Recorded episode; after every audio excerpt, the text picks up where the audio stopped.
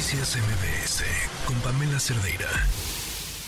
No pudimos platicar a fondo ayer porque se nos acababa el espacio, pero me parece que es importante. Además, la información ha continuado el día de hoy. Lo que sucedió ayer en Guerrero llama mucho la atención.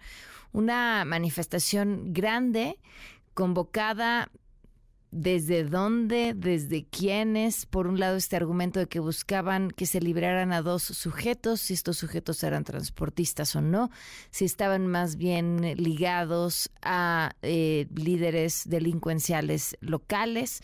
Si escuchábamos hace unos momentos la versión de Rosa Isela diciendo, sabemos que algunas de las personas que se manifestaron fueron obligadas a manifestarse, entonces esto que dejara, dejaría entrever que en realidad pues eran una manifestación organizada por líderes del crimen organizado después de un fin de semana durísimo, durísimo en contra de personas de transporte público, de taxistas.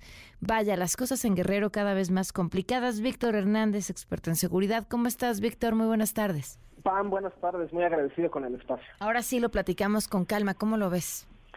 Pam, es un fenómeno em, muy complicado tanto en sus orígenes como en el manejo de los, las horas de crisis que se vivieron en Chilpancingo. Por un lado está el señalamiento oficial de que algunos de los participantes estaban eh, coercionados, aunque también eh, hay que recordar que en otras ocasiones, como por ejemplo en los intentos de detenciones al cártel de Santa Rosa de Lima en Guanajuato o a grupos guachicaleros en Puebla, eh, los grupos criminales suelen tener capacidad de movilización, ya sea por coerción, pero también porque ejercen ciertos roles sociales que el Estado ha dejado de ejercer, sobre todo en contextos rurales, como es la previsión de seguridad social, de ciertos préstamos, de construcción de obra pública. Entonces, probablemente lo que vimos el día de ayer fue una mezcla de los dos, entre coerción y persuasión de los grupos criminales. Llama mucho la atención que el nombre que se repite una y otra vez, tanto en los señalamientos de con quién se reunió la alcaldesa de Chilpancingo como de quiénes son presuntamente los detenidos eh, que desataron esta marcha, es del grupo de los Ardillos, eh, un grupo que nació en su momento como parte de la constelación del cártel de los Beltrán Leiva, que era aliado del cártel de Sinaloa y que después de una lucha intestina acabará prevaleciendo el cártel de Sinaloa. Eh, y, vimos un pésimo manejo antimotín de parte de la Guardia Nacional, que acabó con varios elementos heridos, con el secuestro de personal y de una unidad blindada. Eh, y pues en ese sentido eh, es escandaloso y, sin duda la, alcaldesa de, de, Chilpancingo está en un momento clave de crisis política y hasta el momento al menos ha insistido en que no va a renunciar y que lo que se está diciendo en medios es una campaña en su contra. Que no ve ni siquiera por qué tendría que hacerlo, es interesante.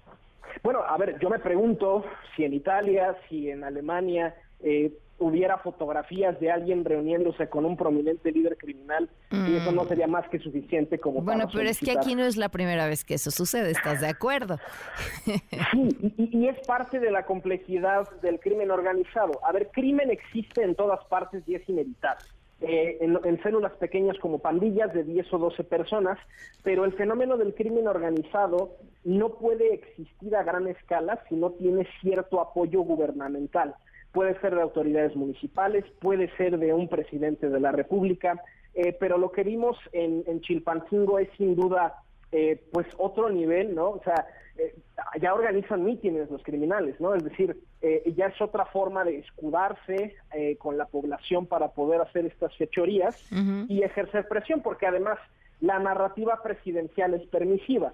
Es, los voy a acusar con sus mamás, es, no queremos confrontación, entonces pues de poco sirve que la fuerza pública esté presente si no se van a ejercer esas atribuciones y si al contrario nada más se va a exponer al personal que acabe lesionado. O acabe secuestrado o detenido por esta gente. Ahora, es que sí es complejísimo. Entonces, lo que vimos ayer fue una manifestación del crimen organizado generando un conflicto político a un gobierno con el que no se ha puesto de acuerdo. Eh, a ver, lo, que sin duda es inusual, eh, yo al menos esta es la, primera instancia donde yo recuerde que la gente es obligada a asistir, a diferencia de casos como Puebla o Guanajuato, donde la gente voluntariamente salía, pues para proteger los beneficios que recibía del cártel.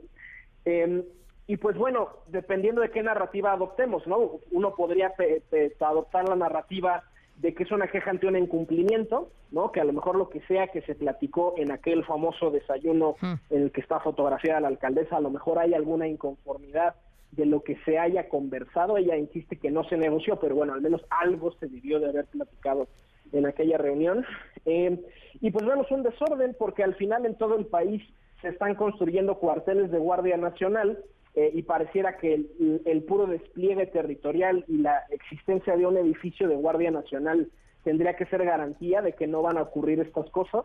Y pues no puedo evitar pensar en, fenómenos como Caborca, eh, este incidente en el que hubo una balacera, el pueblo sitiado por más de cuatro horas y la Guardia Nacional bien grasas, ¿no? nadie, nadie llegó eh, de parte del batallón, no salió la fuerza de reacción.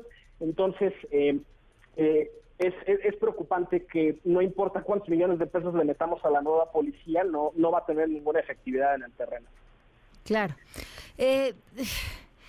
Ahora, ¿qué sigue? Eh, es decir, si cuando vemos el crimen organizado que sale por las calles fuertemente armado y la gente no le queda más que grabarlo y encerrarse en su casa y da la sensación de que el crimen ya ganó ese territorio, ¿cómo nombramos lo que pasó ayer?